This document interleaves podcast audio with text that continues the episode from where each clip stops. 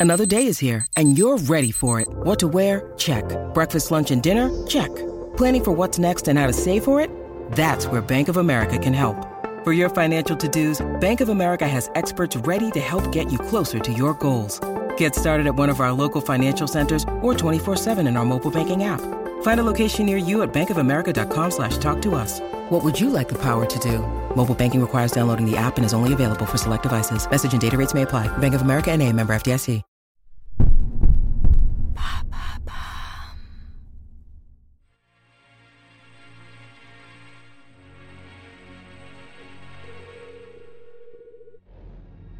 En 1880, un menuisier d'un petit bourg des Hautes-Alpes change le parquet du château de Picontal.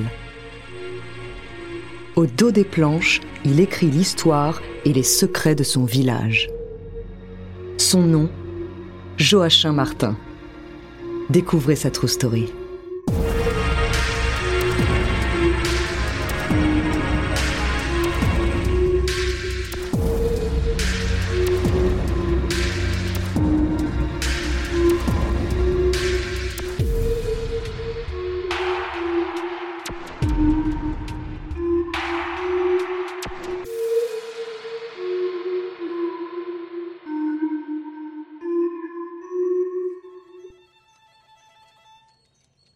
Nous sommes dans les Hautes-Alpes, à Crotz.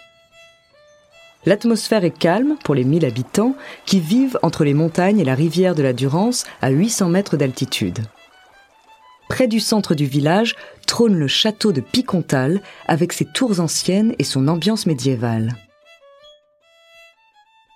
Au début des années 2000, alors que les propriétaires font changer les planches du parquet dans plusieurs pièces, surprise, on découvre des dizaines de textes. Heureux mortel, quand tu me liras, je ne serai plus. Voilà plusieurs décennies que les habitants des lieux marchent sur des phrases, 72 textes écrits au crayon noir au dos des planches.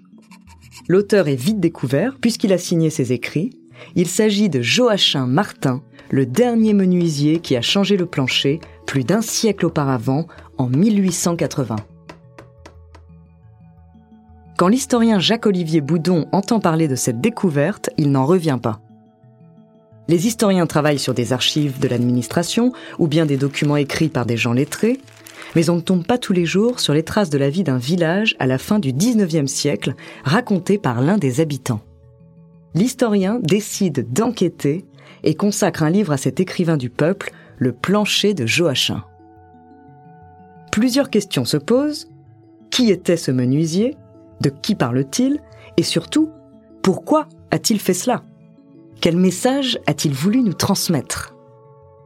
Mon histoire est courte et sincère et franche, car nul que toi ne verra mon écriture. C'est une consolation pour s'obliger d'être lu. Ami lecteur, le temps passe et ne se ressemble pas. Joachim Martin est né le 18 avril 1842 dans le village des Crottes, qui deviendra Crotz par la suite, ses parents ont à peine plus de 20 ans et se sont mariés un mois avant sa naissance. Il est l'aîné d'une fratrie de huit enfants. Une sœur qui a une jambe de bois, âgée de 32 ans.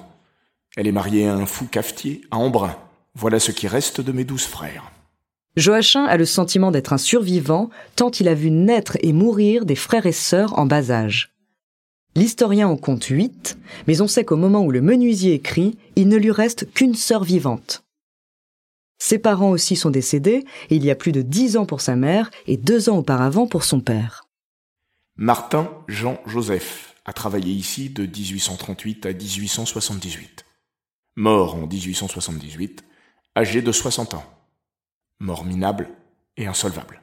Quand il écrit ces mots, Joachim a 38 ans, il est marié, père de quatre enfants, et il ne veut pas emporter ses secrets dans sa tombe mais en même temps il craint d'affronter la société villageoise dans laquelle il vit, et c'est ainsi qu'il se confie sur sa jeunesse par exemple. Heureux mortel, sois plus sage que moi. De 15 à 25 ans, je ne vivais que d'amour et d'eau de vie, faisant peu et dépensant beaucoup. Ménétrier que j'étais. Le ménétrier, c'est le musicien qui fait danser le village en jouant le plus souvent du violon. Joachim a donc beaucoup fréquenté les fêtes de village, buvant et courtisant les jeunes filles en interprétant des chansons d'amour. mais le temps de l'insouciance est terminé depuis qu'il est marié avec Marie-Virginie Antoinette Robert. Je me suis marié en 1868 avec une des filles Robert, l'ex-mère des Crottes. Âgée de 18 ans, simple et modeste, ayant jamais vu aucune pine avant son mariage avec moi. Joachim n'écrit jamais au sujet de ses quatre enfants. Il nous parle plutôt de sa région, de son métier de menuisier et de l'ennui. 5 heures. Je viens de manger un morceau de cochon qui vaut 1,10 francs la livre et un verre d'eau sucrée. Voilà mon existence, toujours seul au château. Et je m'ennuie. Le verre d'eau sucrée semble être celui des lendemains de soirée arrosés. Je siffle, suis gai, et pourtant, j'ai fait le plancher sans goutte de vin, réduit à boire de l'eau sucrée et quelques bâtons de chocolat, à cause de ma conduite déréglée. Sois plus sage et tu seras heureux. Joachim fait ses comptes sous les planchers du château. Il se plaint de l'augmentation des prix. Le vin à 60 francs l'hecto, le pain à 50 centimes le kilo, les pommes de terre 12 francs les 100 kilos, huile de noix 1,10 francs la livre, la viande 1,80 le kilo. Comment veux-tu vivre? L'homme est agacé. Il se plaint aussi des élus locaux, qu'il accuse de corruption. La commune a fait un emprunt qui passera par les mains du maire Philippe, et nous serons ruinés. 25 000, je crois. Malheur. Nous n'aurons que les sous et les pièces seront pour eux. Le maire Philippe empoche l'argent, le cochon. Le menuisier de 38 ans s'en prend aussi aux enfants du maire Philippe. Il semble que cette haine dépasse la politique. D'autant plus qu'ils sont amis d'enfance. Philippe était témoin au mariage de Joachim. En 1881, des élections viennent renouveler les têtes. Joachim n'est pas plus tendre avec les successeurs, il décrit le nouveau maire comme gros et sot, et son adjoint comme avare et jaloux. On imagine que Joachim ne scande pas ses injures sur la place publique. Le plancher est aussi un endroit où se décharger de secrets pesants. Notamment un, glaçant. Il a été témoin d'un infanticide en passant devant une écurie. Pire, cet infanticide a été commis par l'un de ses amis d'enfance, Benjamin Ballan, cet homme aurait tué quatre de ses enfants à leur naissance. Il le compare à un grand criminel qu'il ne peut dénoncer. C'est mon ami d'enfance. Je ne le ferai pas. Sa mère est la maîtresse de mon père. Et pire encore, Benjamin Ballan convoitait la femme de Joachim. Ce despote a eu le courage de demander la main de ma femme la veille de notre union, lendemain du jour fatal de l'écurie.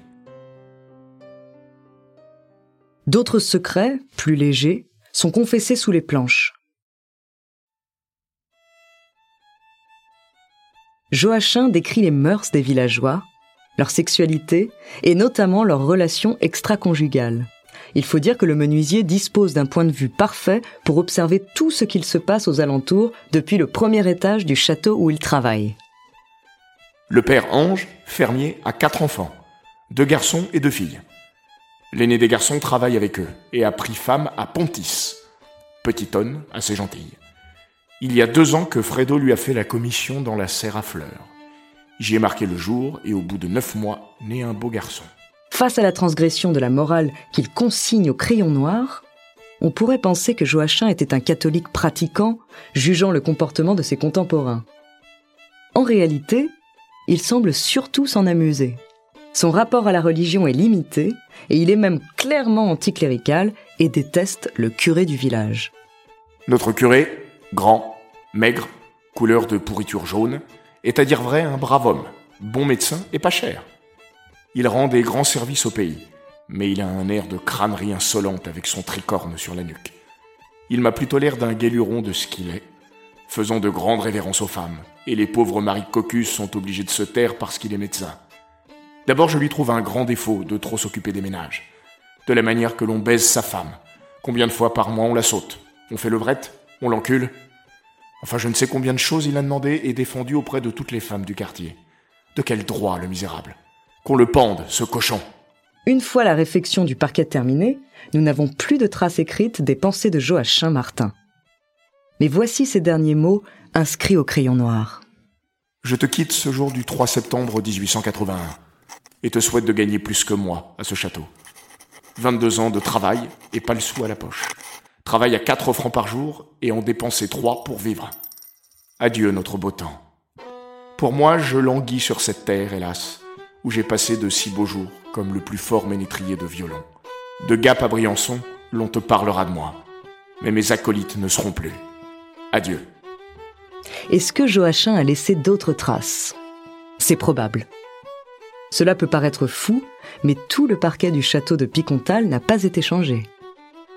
Et puis le menuisier a travaillé dans d'autres demeures. Le temps nous révélera peut-être d'autres histoires de ce village. Joachim vit une vingtaine d'années supplémentaires et travaille encore au château de Picontal au début des années 1890. À sa mort, en 1897, il laisse une trace rare, celle de la vie quotidienne d'un village français à la fin du XIXe siècle. Joachim Martin cherchait lui aussi des traces de l'histoire. C'est conscient qu'il nous laisse la sienne. Depuis 55 ans que nous travaillons ici, nous n'avons rien trouvé qui indique l'histoire.